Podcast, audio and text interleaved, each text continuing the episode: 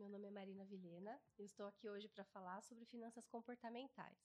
As finanças comportamentais, ela foi criada, foi estudada, desenvolvida, digamos assim, pelo Daniel Kahneman. Ele é um psicólogo que juntou né, economia e psicologia. E por que, que ele começou as finanças comportamentais? Porque ele achou que tinha alguma coisa faltando.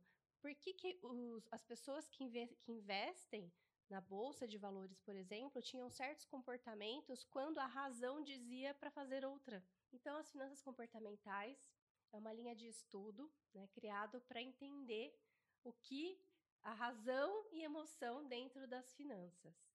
E as finanças comportamentais, no meu ponto de vista, né, nada mais é do que autoconhecimento. Porque primeiro a gente tem que se entender, entender de onde vêm os nossos pensamentos, para poder entender como a gente se comporta relacionado ao nosso dinheiro.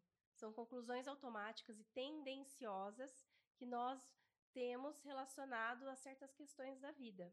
E essas vieses, eles mostram como a gente tende a se comportar relacionado a certas questões. Então a gente tem os resultados e dentro desses resultados, o, Daniel Kahneman, ele listou quais são os vieses que estão ali atuando para que a gente tenha um certo resultado diante das, das, nossas ações, dos nossos comportamentos dentro das finanças. E na vida, né? Porque a gente consegue pegar todos esses viéses cognitivos e entender como a gente faz, como a gente vive em outras questões também, seja em relacionamento amoroso, familiar, na, na sociedade, na empresa, eh, com amigos, com filhos.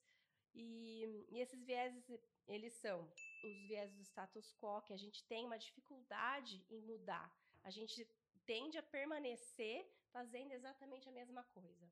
Mesmo que os resultados não estejam positivos, nós tendemos a continuar fazendo exatamente a mesma coisa. É aquela famosa, né? A gente tem aquela dificuldade de sair do nosso, da nossa zona de conforto, mesmo que a zona de conforto não esteja tão confortável assim. E temos os viés dos custos submersos, que é nós permanecemos fazendo a mesma coisa, investindo no mesmo lugar, para que aquele o gasto que a gente já teve seja justificável. Então, o tempo que a gente perdeu, o tempo que a gente investiu em algo, ou o dinheiro que a gente já investiu em algo, eh, a gente não dê, não dê aquilo como uma perda. Então, ah, se eu já coloquei 10 mil aqui, vou colocar mais 20, porque aí vai que dá certo. Então, com medo de perder, com o medo de perder os 10 mil já investido, nós acabamos investindo mais 20, 30, 40 e por aí vai, para justificar aqueles 10 primeiros. Então, tem muita coisa aí que, que a gente tende a fazer isso, né, para se justificar. E continuamos com os mesmos tipos de atitudes que muitas vezes não estão, não estão levando a resultados positivos. Temos o viés da confirmação. O que é o viés da confirmação? A gente quer confirmar e a gente quer provar que aquilo que eu já escolhi, que eu já acredito que esteja certo, é o certo. Então, nós temos muitas, nas empresas, muitas atitudes, uh, muitos investimentos, muitas escolhas que a gente quer saber se a gente está fazendo certo ou errado e a gente vai buscar a, a, opinião de outra pessoa, mas a gente já leva todos os pontos positivos pronto para que a pessoa só confirme aquilo que eu já quero. E isso é uma outra atitude, que é outro viés que acaba atrapalhando muito nas finanças e na prosperidade das empresas, porque a gente não se abre para escutar opiniões diferentes que podem, às vezes, evitar que a gente tenha uma perda financeira maior a da disponibilidade, o viés da disponibilidade, que aquilo que está disponível e próximo de mim é que eu tenho, a gente tem essa tendência de levar aquilo como uma verdade absoluta. O Daniel Kahneman fala, né, e outras pesquisas que eu também acabei lendo bastante, que é o seguinte: as pessoas têm muito mais medo de andar de avião do que de carro, sendo que carro mata mais do que queda de avião. Só que o que acontece? Quando o avião cai, a mídia né, coloca lá e todo mundo só fala daquilo. E claro, muitas pessoas morrem ao mesmo tempo, é muito mais trágico olhando dessa forma. Mas as pessoas têm essa confirmação, essa, essa, essa questão de que isso mata mais. É a mesma coisa assim. O que mata mais? Tragédias uh, por causa de tempo, de mau tempo, ou por acaso o, o AVC, é, problemas do coração. É claro que um AVC e problema do coração mata muito mais, mas só que quando tem um deslize, alguma, alguma catástrofe natural, aquilo é muito mais disseminada. Então, aquela, isso é o viés da disponibilidade. Está disponível ali aquilo, então a gente tende a achar que aquilo é mais é melhor, mais, mais verdade do que outras coisas. Tem o da ancoragem, esse viés da ancoragem é muito interessante. O viés da ancoragem é muito usado em vendas, porque a gente tende a se ancorar num valor e aquele valor, o que a gente vai ver depois ou vai fazer depois, é, é próximo daquele valor. Então, se você uh, vai ver um carro mas antes você, o, o, o vendedor te mostrou um carro três vezes mais caro, você tende a comprar um carro mais caro do que você pretendia, porque e, e menor do que o valor do maior carro, porque você já acha que você já está gastando menos do que você poderia, entende? E você está fazendo uma você está fazendo um bom negócio, porque você já ancorou num valor mais, maior. E existem pesquisas que mostram como diariamente a gente tem de fazer previsões baseado em ancoragem.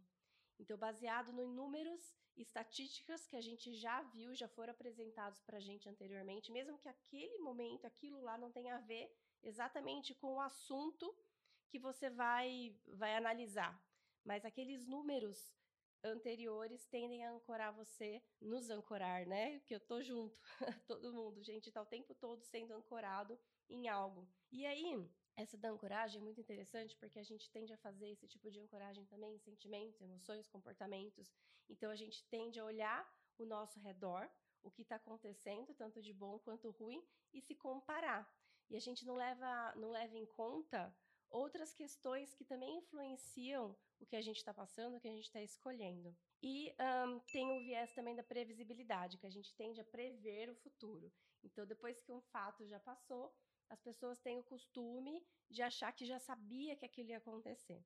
E o do otimismo, né? Nós tendemos todos a ser muito mais otimistas. Ninguém quer pensar que coisas ruins vão acontecer ou que a gente está fadado a um destino difícil. Então, muitos, o viés do otimismo quebrou já muitas empresas, né? Muitas, muitas fusões foram feitas, muitos investimentos feitos sempre só pensando no otimismo e sendo levado por esses outros vieses. E acontece assim: o Daniel Kahneman, ele dividiu a forma como a gente se comporta em sistema 1 e sistema 2, o rápido e devagar. Tanto é que o livro dele chama Rápido e Devagar, que é esse livro aqui, ó, Duas Formas de Pensar. E aí ele fala bastante sobre esses vieses a. É, e, ele, e ele fala como que o nosso sistema 1 e o nosso sistema 2 ele, eles vão, vão dançando dentro dos nossos comportamentos, das nossas decisões, e como esses vieses cognitivos vão tomando conta da gente se a gente não está atento. O sistema 1, ele é muito mais rápido, como eu disse, né? E ele é mais intuitivo. E ele vai ser baseado mais nas crenças que a gente já leva, que a gente já traz, como se fosse um gatilho muito rápido para a gente tomar certas decisões. E já o, o, sistema 2 não. É nossa parte mais racional, que pondera, que busca informação, que, que estuda outras possibilidades, e ele mostra sempre aqui nesse livro, né, como que as pessoas de sucesso, sucesso financeiro, elas usam muito mais o sistema 2. Elas param para pensar muito mais, elas racionalizam muito mais e elas sabem fazer o equilíbrio perfeito entre o sistema 1 e o sistema 2. Quando que eu tenho que ser mais emocional e mais rápido numa decisão, mais intuitivo, e quando eu percebo que esse sistema 1 está muito ativado, eu consigo trazer o meu sistema 2 e repensar e analisar as minhas emoções, decisões e a forma como eu, é, eu trabalho. Então, entende como que é, é puro autoconhecimento? É entender como a gente funciona, por que, que eu penso no que eu penso, quais são os pensamentos que estão me conduzindo para certas ações, certos comportamentos e conseguir tomar as atitudes e as decisões necessárias para evitar que eu caia em certas armadilhas por causa dessa, desse sistema 1 do, que é o, o rápido, né? Então, quando as empresas chegam na Sense com suas questões, né, seus desafios financeiros, nós já analisamos também quais são esses comportamentos e quais são os vieses que estão presentes ali para que esse, esse, esse cenário esteja acontecendo, esse cenário financeiro. Por exemplo, um, um viés que está sempre muito assim ascendente, né, muito crescente é o viés dos custos submersos. Né? Então, uh, existem produtos, serviços que foram criados pelos empresários e que muitas vezes não estão dando lucro, não estão dando os resultados esperados. E eles continuam colocando investimento e fazendo cada vez mais aportes financeiros para poder fazer com que, né, para mostrar ou para se provar que tomaram uma atitude correta em relação àquilo. Então, aí também entra né, uma outra crença, né, uh, uma crença de como é que eu vou falar para os outros ou como é que eu vou admitir um erro meu dentro da minha empresa que me custou tanto dinheiro, que me trouxe, que, me, que está me resultando isso. Então, uh, existe essa necessidade muito grande de se provar o contrário. E sendo que é super normal, é super dentro da vida do empresário, né? Lista um, fala um empresário que nunca perdeu dinheiro, que nunca fez investimentos que não estavam corretos. Faz parte, né, do tentar e do errar e fazer de novo e persistir. E, e é isso que a gente traz para esses empresários, né? Essa consciência de que faz parte. Nós estamos o tempo todo o tempo todo uh, sendo testados né, e, e, colocando à prova através desses vieses do nosso sistema 1, sistema 2, mas também depende da gente fazer isso diferente. Fazer isso de uma forma com que fique mais leve, mais prazeroso. Porque quando a gente para para analisar, a gente entende que tudo bem, eu errei, uh, eu tentei, né? Porque a vida do empresário é isso. É o tempo todo buscando novas alternativas, buscando novas formas de serem feitas as coisas, mas também faz parte a humildade de corrigir a rota.